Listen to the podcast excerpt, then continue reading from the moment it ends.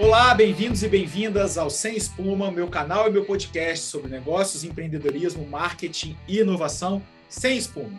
E aqui já fica a regra do jogo. Aqui não tem frase de efeito, aqui não tem case de ficção, aqui não tem empreendedorismo de Instagram, aqui é sem espuma. Então, os desavisados de plantão e para quem teve aqui o acesso a primeira vez à minha plataforma, ao meu canal, esse é o nome do jogo. Aqui é o canal de quem emprega a gente, assume riscos, tem boletos a pagar e não perde o tempo sonhando com unicórnios. Problemas reais, histórias reais, empreendedores reais, sem espuma. Aproveito para pedir, se você está aqui no YouTube, a inscrição no meu canal. Se você não está no YouTube, por favor, youtube.com, basta buscar por Guilherme Barbosa sem espuma, você vai achar meu canal lá e se inscreve.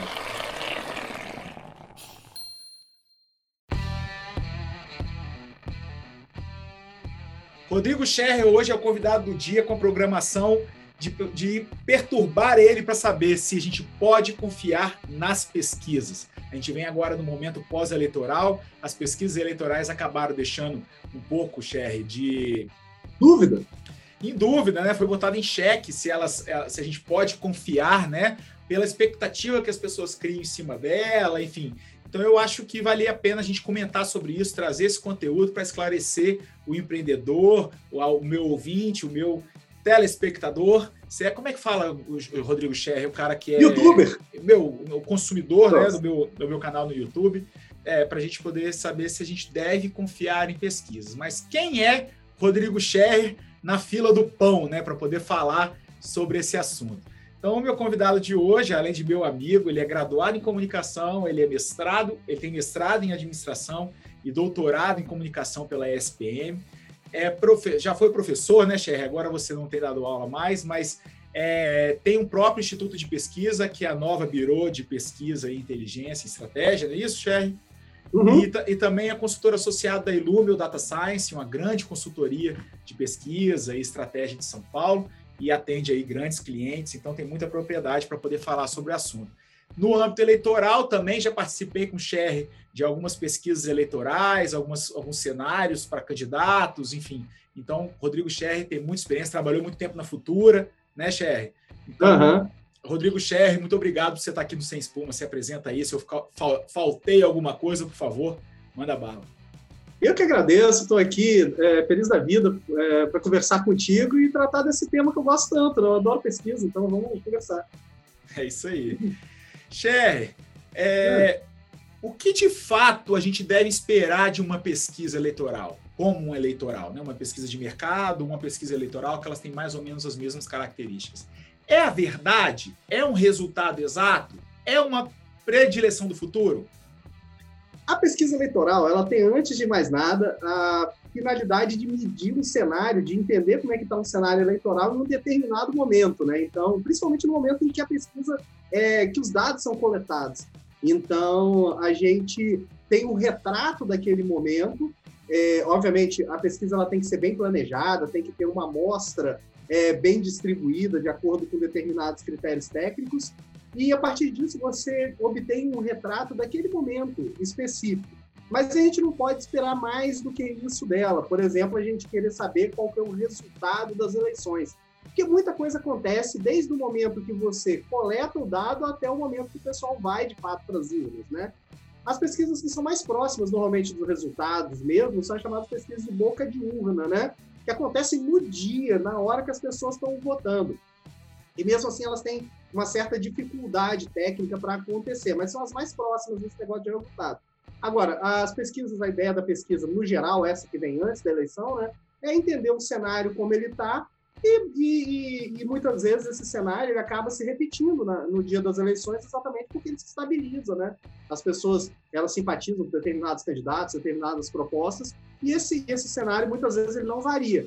Mas em outras situações, quando você tem uma quando você tem um ambiente político que está mais aquecido, por assim dizer, tem os momentos que está mais que tá mais disputado, né? Aí nesses momentos as é, mudanças grandes podem acontecer de última hora. Então a pesquisa não consegue dar conta disso, sabe?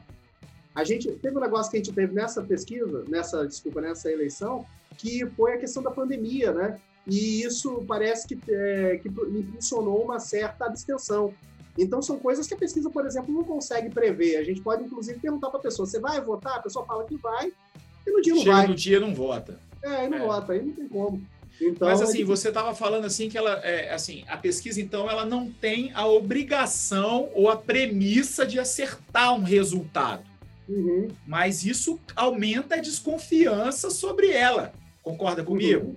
Então assim, Ah, eu queria eu queria entender por que que as pessoas ainda depositam tanta esperança de que as pesquisas vão acertar ou vão errar. Você tem uma resposta para isso?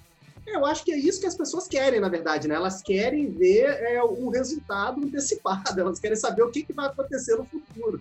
Quem que não quer saber o futuro? Né? Todo mundo quer. E as pessoas esperam isso da pesquisa sempre, né? O que vai acontecer lá na urna. Aí, quando não acontece, elas descredibilizam a, empresa de pesquisa, enfim. Tem toda, uma, tem toda uma série de dúvidas. As pessoas Aí acham que a empresa de pesquisa está fazendo resultado. Mas aí não é, aí não, quer- não é atrás de pesquisa, né? É atrás de uma bola de cristal, né? Tem lá no Mercado Livre a venda. É só você procurar bola de cristal para adivinhação, custa coisa de 160 reais, Rodrigo Scherr. Você acredita nisso? E tem mesmo. Pode entrar aí e mandar o print para mim, podcast sem espuma, arroba gmail.com ou contato arroba guilhermebarbosa.me, que você vai ver que tem bola de cristal vendendo lá no Mercado Livre, Rodrigo Scherr. Eu vou comprar a minha hoje mesmo, porque eu estou precisando.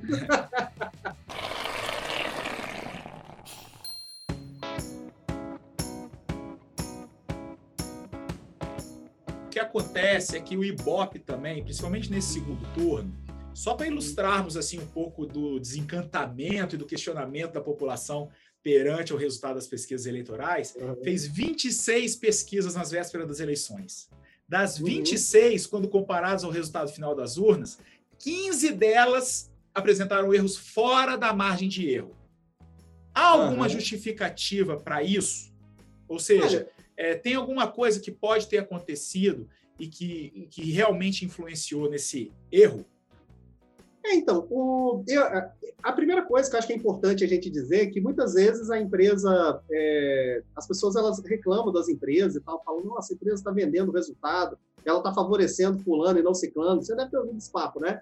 E o- tudo que eu vi até hoje trabalhando com pesquisa, trabalhando com empresa de pesquisa, foram empresas que, muita, que tentaram acertar, mas que em algum momento elas erraram, porque elas não conseguiram controlar todos os, os fatores ali. Deram um vacilo na amostra, aconteceu do, do- de, de- Choveu nos três dias de coleta, a, É. Isso, pande- a a pe- a pandemia evita com que as pessoas saem de casa, então... a- Tudo isso.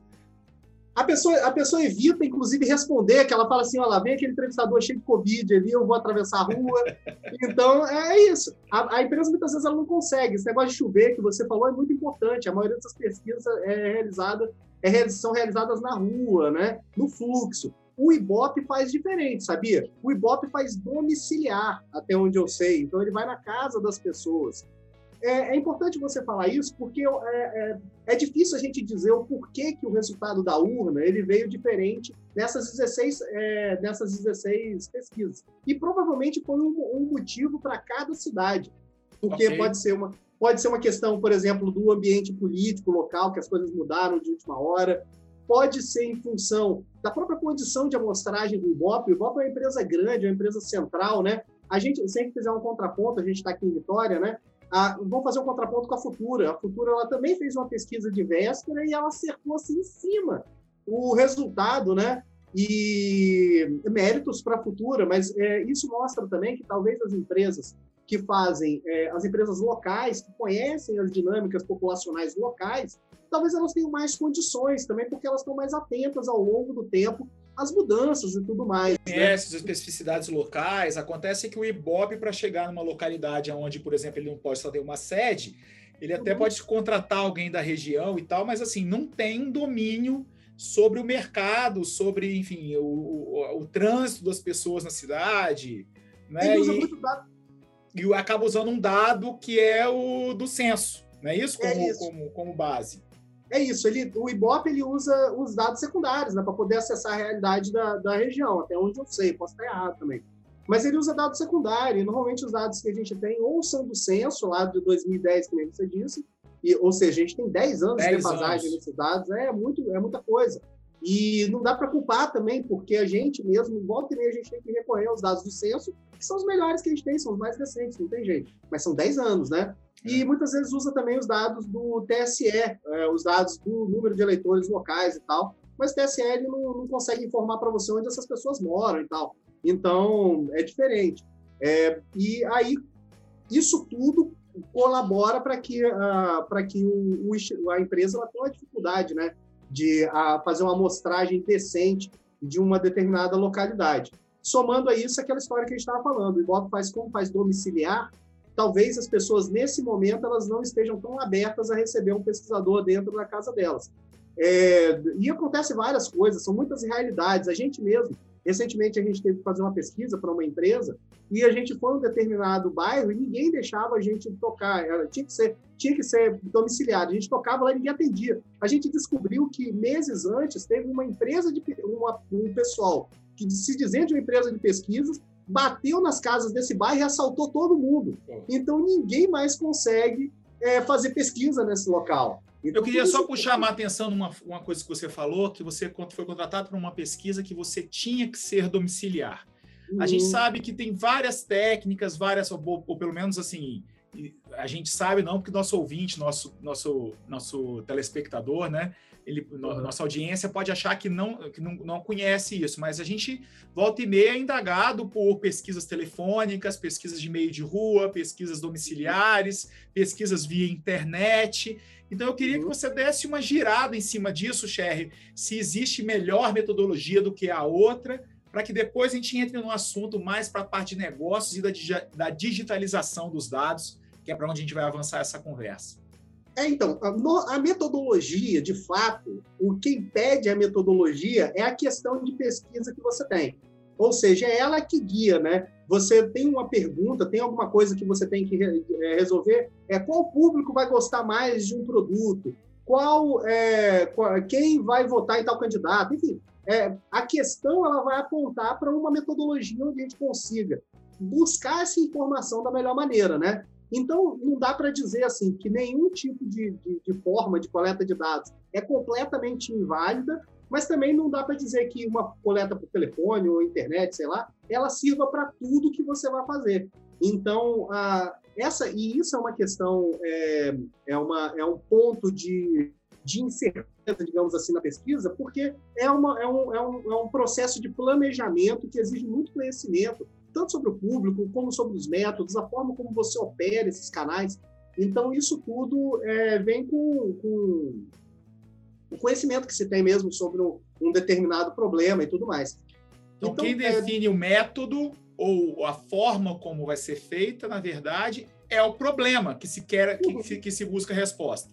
Né? Exato. Então, assim, pesquisa qualitativa, pesquisa quantitativa, isso, uhum. é, ah, não é, isso não é regra. Ah, eu tenho que fazer uma quantitativa, depois tenho que fazer uma qualitativa, tenho que fazer uma coleta na rua. Não é isso que define que a pesquisa vai ter uma margem de erro menor ou maior, ou a metodologia certa e errada para determinado problema. É o problema que vai definir qual é o roteiro de pesquisa que você vai determinar.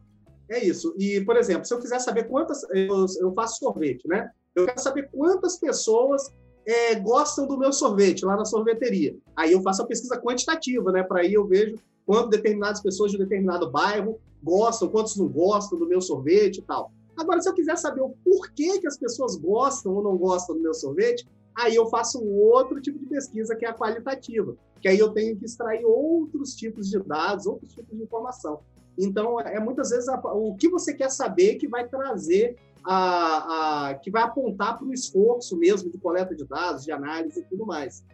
Então, isso é, é importante dizer isso, né? É, eu acho que vale a pena, Cher, a gente criar consciência na, na, sociedade, na população, de que a pesquisa ela não demonstra nem o futuro, nem uma verdade absoluta, mas uma, né, como é que você pode explicar o que, que é que a pesquisa, como é que a gente faz uma leitura, por exemplo, de uma pesquisa eleitoral de forma correta?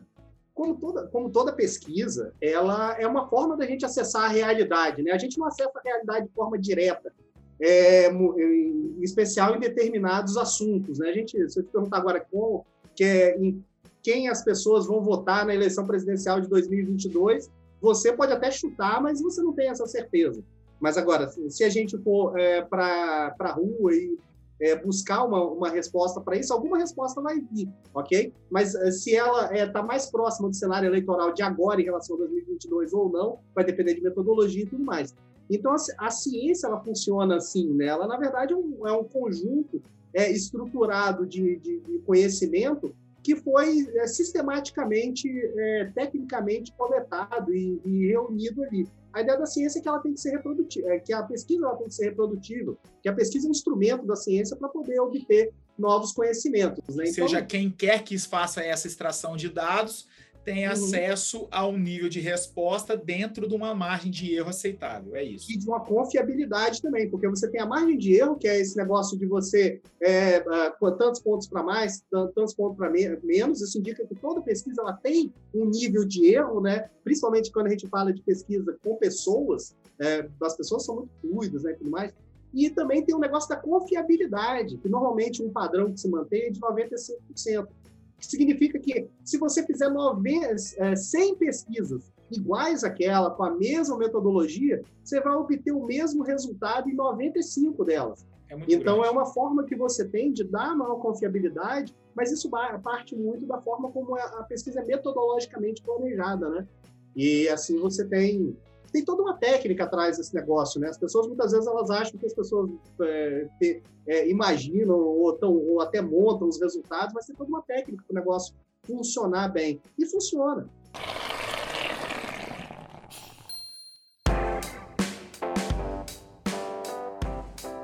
Você já trabalhou em institutos de pesquisa, Cher, tem o seu próprio. Você acredita que alguém é, possa uh, direcionar é, o resultado de uma pesquisa a, a, a, por efeito a beneficiar alguém? Olha, eu acredito, é, porque até porque você tem empresas aí, é, você tem você tem picareta em todo tipo de, de, de, negócio, né? E ainda mais num negócio como uma pesquisa que é, é, tem tantas variáveis, tantas possibilidades que é, um terreno fértil para surgir picareta. Mas agora, se você for olhar as empresas conhecidas, as empresas é, com profissionais que estão aí na batalha há muitos anos, é, eu não acredito. Eu acredito que as pessoas. Pode acontecer erro, pode acontecer, enfim, é, uma série de coisas que nem a gente tem falado, né? Mas é, eu acredito que se vem esse erro, é porque a empresa tentou acertar, mas alguma coisa saiu errada, ela não conseguiu controlar um determinado fator ali mas é, no, no, no, cotidiano, no corriqueiro aí, das coisas que a gente vê que aparecem no jornal, nos jornais é, de maior circulação, né? É, definitivamente não acredito. Assim, eu, eu, particularmente, eu poderia muito bem aqui, é, eu vi fazer aqui, uma defesa.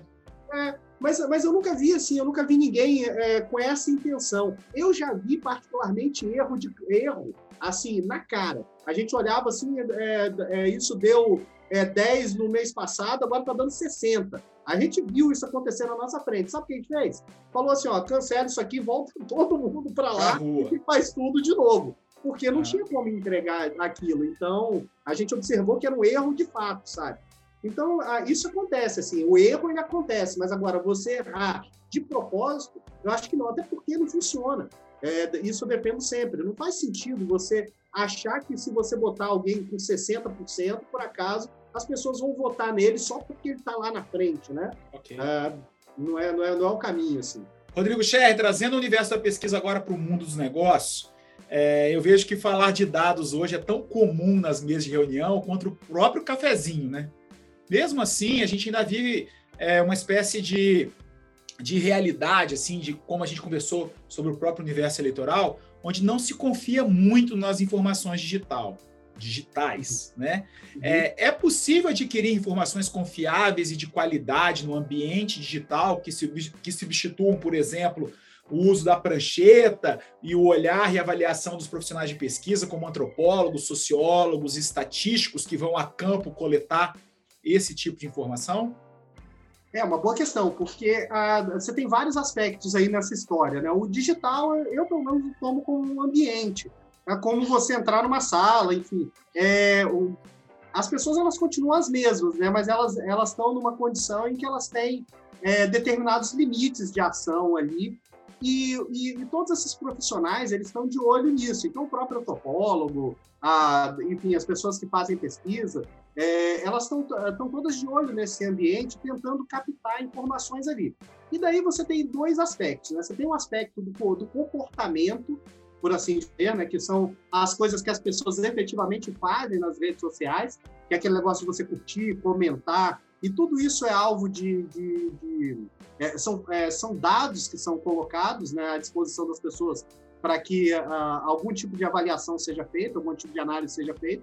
Então, você tem esse ponto do comportamento, ou seja, o que as pessoas fazem ativamente.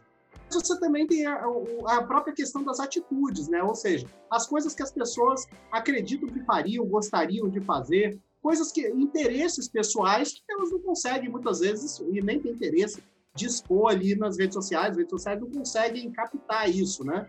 Então, é, é aquilo que a gente estava falando. A gente sabe o porquê da curtida ali. A gente acha que é, que é uma validação, algo que é uma aprovação, né? Mas a gente não sabe o porquê que a pessoa curtiu. A gente não sabe se a pessoa é, gostou daquilo, se ela quis dar uma força. Enfim, na, em, cada, em cada curtida você tem um motivo diferente, que é o motivo da pessoa, né? De apertar aquele botãozinho ali.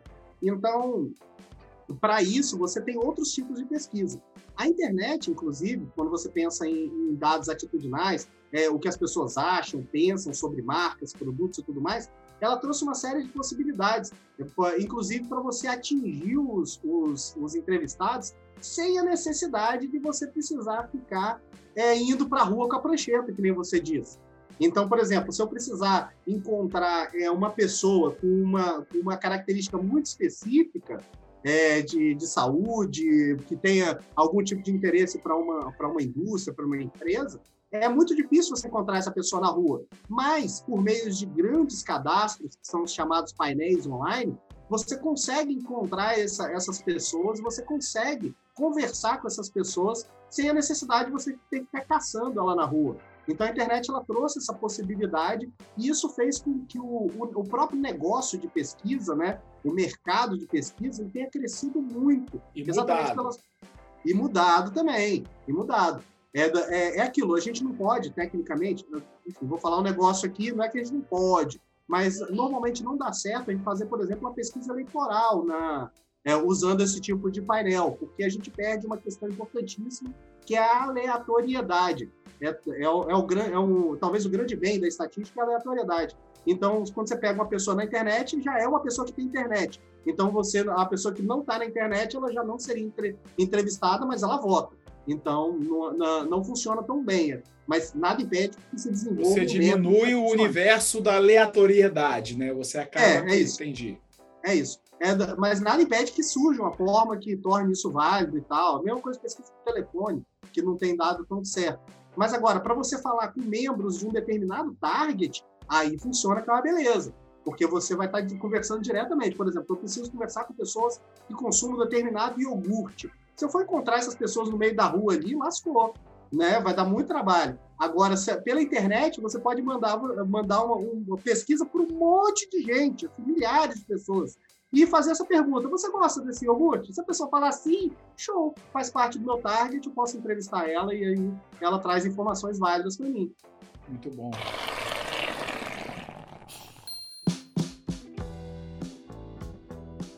Mas, Cher, assim, é...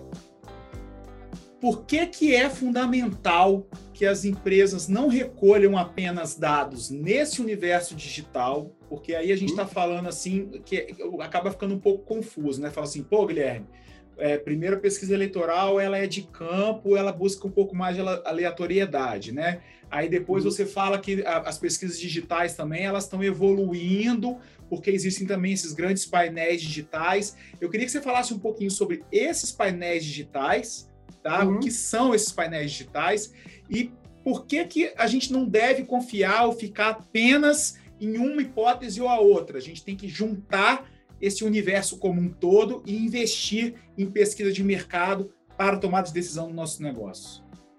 É, isso tudo está associado, mais uma vez, com, pesquisa, com, com, o problema de pesquisa, né? Se você precisar saber é, quantas pessoas é, curtem o, o iogurte dentro de determinado bairro, aí você vai ter que ir para rua, não vai ter jeito. Porque o painel, normalmente, ele cobre grandes extensões. Então, tem X pessoas no Espírito Santo, X pessoas no Brasil, e, e ele tem e normalmente esses painéis eles têm tanta gente cadastrada que, o, que eles cobrem bem muitas cidades e tal, São Paulo, por exemplo, cidades maiores, mas cidades menores nem sempre e tal. O painel, ele nada mais é do que um grande cadastro. Que como funciona? Eu vou lá, me cadastro, boto as minhas características básicas lá, né? E a partir disso, eu posso ser convidado para responder pesquisas. Aí, as pessoas, aí eu recebo um e-mail, aí ele fala, oh, temos uma pesquisa nova para você. Se você responder, você vai ganhar tantos pontos que você pode trocar por prêmios, por dinheiro, por sorteio, enfim. Ou então, muitas vezes, eles remuneram com dinheiro mesmo, uma soma pequena de dinheiro, e você vai acumulando numa espécie de carteira digital. E, e quando você vai lá, é, você clica no link, você vai para o link da pesquisa. Se você tiver todos os critérios, né, que para aquele, de acordo com aquele problema de pesquisa, você responde seu questionário e recebe alguma coisa por aquilo. Então, é, o, o, painel, que eu estou falando, ele não, é, ele não pode ser usado para tudo, ele é usado para determinadas questões. Que Mas o que eu não entendi é o seguinte: existe alguém que é dono do painel, ou o Instituto de Pesquisa cria seu próprio painel.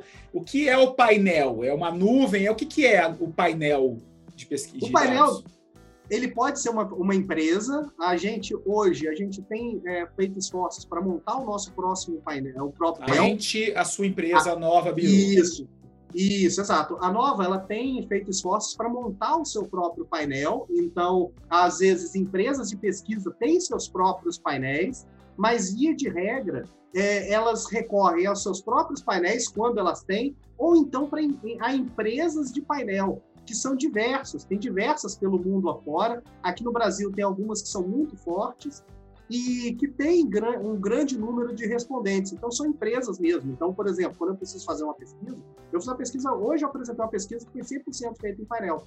E o que, que eu faço? Eu mando uma mensagem lá para a moça lá do painel e falo, oi, tudo bem? É, eu estou querendo fazer uma pesquisa com esse target aqui pessoas da classe C e D, que tenham de 25 a 45 anos, no estado do Espírito Santo inteiro. Tem que, tem que respeitar essas cotas aqui. Ah, tem que ser uma quantidade na, na, na, região metropolitana, uma quantidade lá no Caparaó, e por aí a coisa vai. Aí ela, ela vai no painel dela, lá no, no grande banco de dados dela, e vê se ela tem gente suficiente para dar conta daquela minha amostra.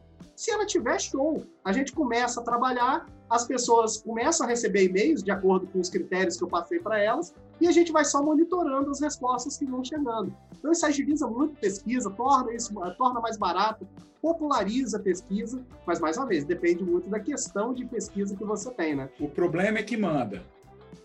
É o problema que manda sempre. E o bolso do cliente também. É, de, determinados problemas também demandam esforços maiores, né? E acaba que fica mais caro. Mas para complementar a pergunta que eu te fiz, é por que, qual a justificativa que você tem para incentivar que as empresas invistam em pesquisa, uma vez que elas têm uma tendência de ficar mais baratas, uma vez, por isso que eu trouxe o tema do painel, né? Assim, a digitalização permitiu a democratização do acesso à pesquisa, né? Porque nem todas precisam de antropólogos com doutorado nas ruas, né? Então, assim, uhum. por que investir em pesquisa? É, é isso é, é, é, é, interessante isso, porque muitas vezes um hábito que o, o empresário tem é de imaginar o público-alvo dele, por exemplo, sabe? Ele imagina, ele fala assim, o público-alvo é X e tal. Eu já fui em reuniões com pessoas que tinham certeza que o público delas era só classe A, sabe? E isso é muito comum, não, tendo classe AB e tal. Mas, na verdade, você vai na prática, não é necessariamente a classe AB que vai comprar seu produto, né? Hoje mesmo, é, é, retornando aquela, eu falei que eu apresentei uma pesquisa hoje, é, e no final, é, é, sempre interessante isso, as pessoas falam, nossa, tem uma série de coisas que a gente acreditava que não são bem assim que funcionam. Porque as pessoas, é, quando você imagina, você não tem acesso a, a, a real aquela, aquele grupo de pessoas, né? É o que está na sua cabeça. E a pesquisa ela tem uma condição que é exatamente de trazer um retrato da realidade para que você possa planejar com muito maior é, certeza, muito, ma muito maior acuidade. Então, a, o, que eu, o que eu diria é que a pesquisa, assim, é, em matéria de planejamento, de controle, ela hoje ela é, é insubstituível. Você não tem outra ferramenta que traga é, informação com qualidade é, para que você tenha certeza do que você está fazendo. Eu já tive todas as dúvidas de pesquisa, acho que vale dizer isso, assim. É, quando, o, quando eu comecei a pesquisar, eu já tive muitas dúvidas, por exemplo, sobre pesquisa quantitativa. Eu achava que não funciona, pela, é, tecnicamente, eu olhava a técnica assim e falava, isso não vai dar certo. Eu jovem, né? Aí eu passei a trabalhar com esse negócio. E o negócio acertava, assim, corriqueiramente. Aí eu falei, então não, não tem condições. Eu posso até é, criticar a técnica, mas o negócio está provando ali na minha cara que está funcionando.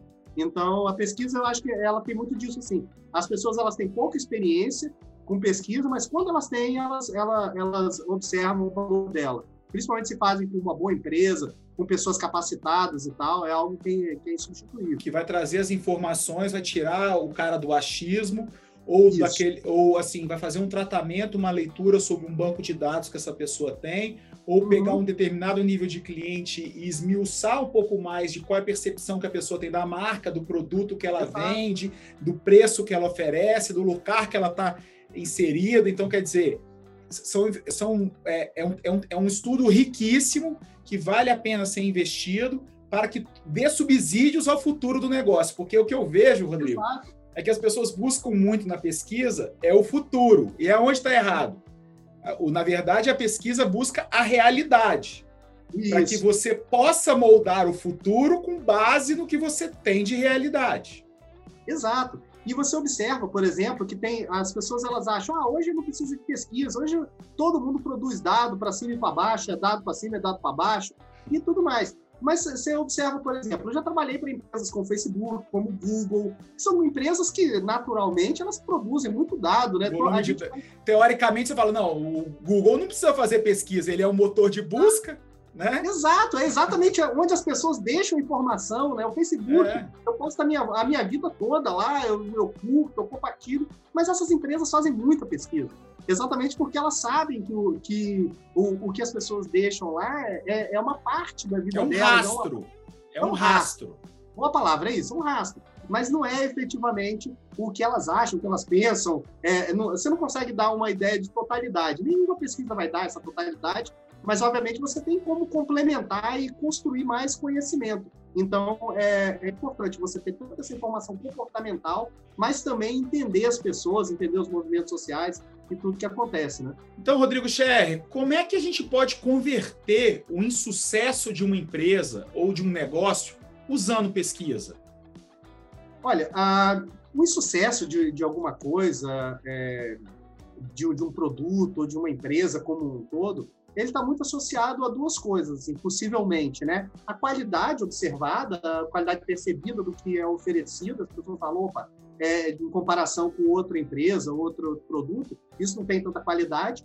Ou então está muito associado também com a identificação. A pessoa fala assim, esse produto não se encaixa na minha vida, isso não é para mim, isso não está relacionado com o que eu preciso, não é o que eu acredito. Isso está cada vez mais em voga, né? O que eu acredito, se a empresa ela ela está aliada a esse tipo de pensamento, enfim.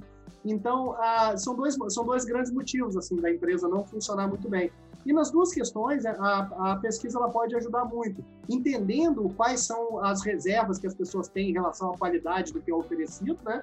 Então, uh, por meio de testes de produto, por meio de, de questões que a gente traz, é, por, enfim, pesquisas que comparam diversos produtos, diversos serviços e tudo mais, para a gente entender o que, que tem de melhor, pesquisas de benchmark, para a gente ver o que, que a concorrência está fazendo. Então, tudo isso funciona muito bem, cliente oculto. E, por outro lado, você tem também a questão da identificação, né? Quais são os valores que as pessoas têm, é, é, que determinado grupo de pessoas mobiliza e que estão associados a determinada é, empresa, determinado produto e tudo mais, e que não estão sendo atendidos, sabe? Então, por exemplo, uma, uma marca de pet shop, você espera amor com, com, com os animais, né? Se por acaso você fica sabendo de uma, de, de, de uma notícia de maus tratos no pet shop, é exatamente o contrário que as pessoas esperam da empresa, né? Então, é, tudo isso tem que ser observado. Muitas vezes as coisas acontecem nas empresas e simplesmente os gestores eles não sabem que aquilo está acontecendo, né? Isso, mas os, os, consumidores efetivamente sabem e eles que, que vão se revoltar contra determinado determinado produto, determinado serviço. Então, a pesquisa ela serve muito para isso, como o olho do gestor, um, um ouvinte qualificado que está ali mais perto do, do, do público-alvo e as pessoas que efetivamente importam para a empresa, né?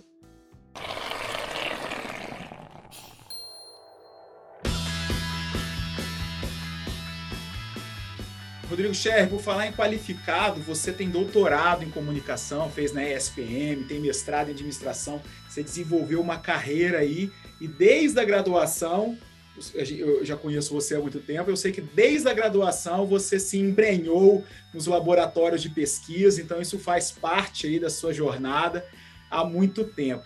O Sem Espuma é muito um canal assim que eu gosto de trazer o empreendedor real, raiz, igual você, assim, que, que se dedicou pra caramba e tá aí pagando boletos com o que acredita, com o que gosta de fazer e brilhando até fora do Espírito Santo. Eu queria que você me trouxesse como é que está a sua carteira de clientes, quem é que você, aqui do Espírito Santo e lá em São Paulo, que tipo de cliente andou passando pela sua mão aí nos últimos anos? Olha, nos últimos anos eu tenho a grande alegria assim, de atender grandes players daqui do Espírito Santo. É, sou muito grato por, por, por, tudo que vem acontecendo, assim, é, que a gente não divulga muita empresa, essa é a verdade a, o, o que tem falado pela gente são os nossos resultados que a gente entrega e tudo mais. Então, no momento, a gente está atendendo com a gente atende Cezan, atende a Benevix, que é um, um mega player nacional, né, patrocinadora tanto do Flamengo.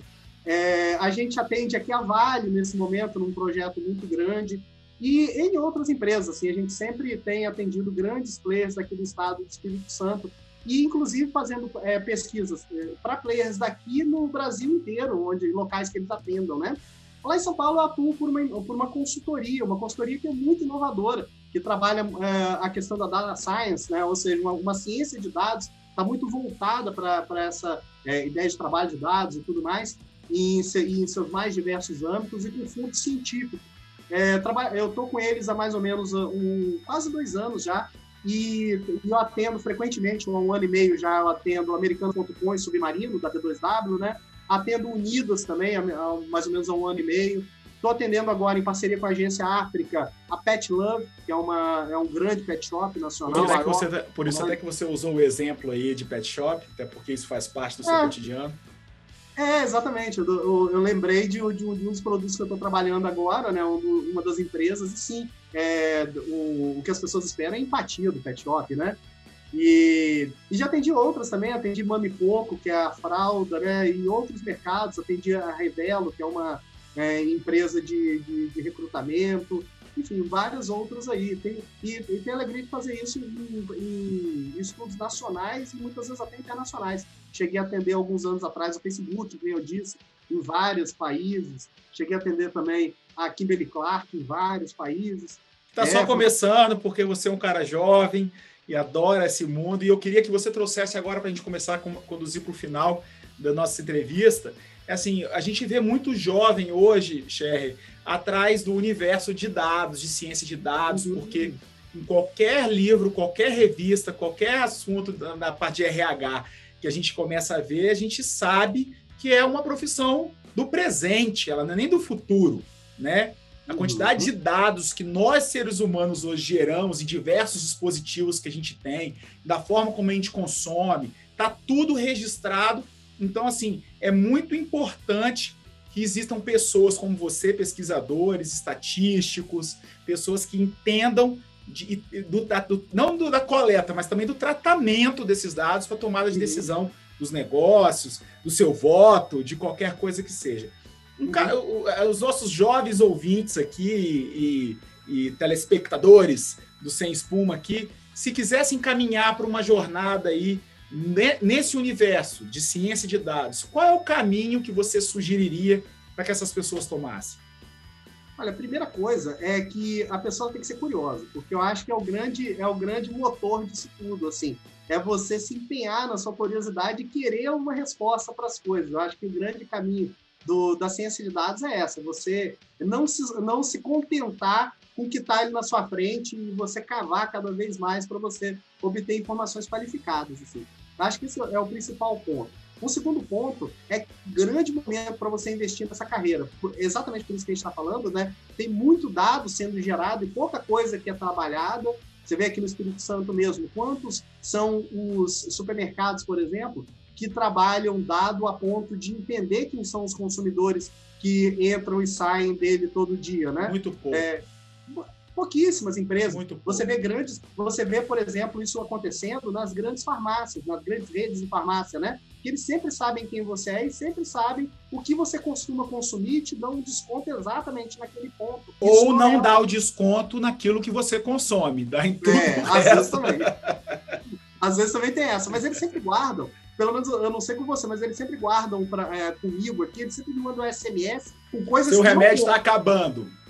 É, e, e, eles, e eles mandam sempre a mesma promoção, mas eles sabem que usa aquele remédio. Uhum. Então, então é interessante que é um grande momento para você investir nisso, porque tem muito conhecimento e esse conhecimento está muito disponível é, na internet. Você tem cursos maravilhosos nessas, nessas plataformas, a Udemy, né? E tem outras aí, mas, é, a Veduca. Mas você outras, acha né? que a pessoa consegue desenvolver um caminho desse de forma autodidata? Ela não precisaria passar pela academia, não? Olha, é, obviamente, se a pessoa ela, ela fizer um curso superior, é, focado na, na, na, no trabalho de dados e tudo mais, é, sim, mas é, eu acho que não é. Em especial a ciência de dados, ela não é uma, uma um, algo, é um monolito ali que você pode chegar e aprender na, na academia e sair trabalhando. Tanto que eu sou formado em comunicação e trabalho com isso, e eu tenho minha, minha contribuição para dar. Da mesma maneira que fez ciência da computação, também tem sua contribuição para dar. Não não, a questão não é só você trabalhar o dado e rodar isso, rodar aquilo, mas sim você dar compreensão para aquilo. Essa que é a grande dificuldade, né? Você dá para aquele número um significado, entender aquele número como uma parte, como um retrato da realidade e, e montar aquilo de uma forma que você consiga tomar decisões em cima. Então, é, é, eu acredito que, por exemplo, uma pessoa que faça ciências sociais, por exemplo, um sociólogo, ele tem uma contribuição muito boa se ele se apossar dessas ferramentas de ciências de dados, por exemplo. Então, é, o estatístico, o administrador, Exato. o economista, o engenheiro. Exato. Exato. Todas essas pessoas elas têm contribuição, mas elas têm que é, se esforçar para aprender essas ferramentas da ciência de dados que muitas vezes não estão nas universidades, e tudo mais. A universidade ensina a pensar, né? Mas agora as ferramentas é, é você que se apropria delas. Eu não Aí, vou esperar de um cara que acabou de concluir, acabou não, concluiu há pouco um doutorado, que você uhum. vai ser um antagônico ao, à academia, né? Até porque é, claro. É, análise do, do, dado de uma forma geral, ou, o uso da ferramenta, ela vai depender assim. da sua capacidade analítica. Sem dúvida. Como o papai dizia, né? É, universidade, estudo é musculação para o cérebro, né? Então, assim, é isso sem isso não há vida, né?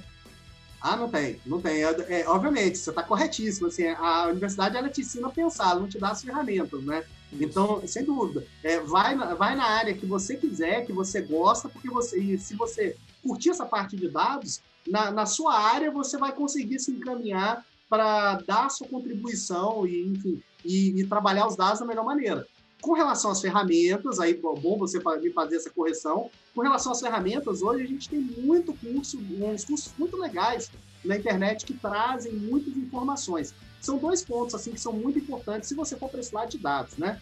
Primeiro, programação, aprender a programar, porque isso faz toda a diferença. Os, as ferramentas mais robustas hoje, elas dependem de um conhecimento sobre é, programação é, mas tem, tem algum um ponto. Primeiro, é uma programação que é cada vez mais facilitada, porque são ferramentas aplicadas, então não é aquele negócio nosso e tal. E tem uma tendência muito grande aí também, que é, que é o no-code, que é você é, fazer programação sem programar. Então é uma tendência que vem vindo aí para que as pessoas, para aproximar as pessoas da condição de produção, enfim. Então, é, e a outra coisa que eu, que eu recomendo muito também, essa não tem muito jeito, assim, que é estudar estatística. Mas estatística aplicada, principalmente, aplicada ao que você precisa, para que você não precise se, se apropriar de um corpo de conhecimentos que tem, sei lá, 500, 600, mil anos, quanto tempo tem a estatística aí, porque a estatística ela se serve, na verdade, de toda a matemática de todo, e de uma série de técnicas. Então, a estatística é muito importante porque ela ajuda muito a gente dar validade aos dados, a gente entender os dados, a trabalhar os dados. Então, são as minhas duas dicas: programação, no momento, pelo menos, e estatística. Rodrigo Scher, eu queria te agradecer por ter feito parte desse momento aqui, de inaugurar o canal né, no YouTube, no Sem Espuma, e também para quem está nos ouvindo aí no podcast também, a começar essa segunda temporada aí do meu podcast. Então, muito obrigado por você ter vindo.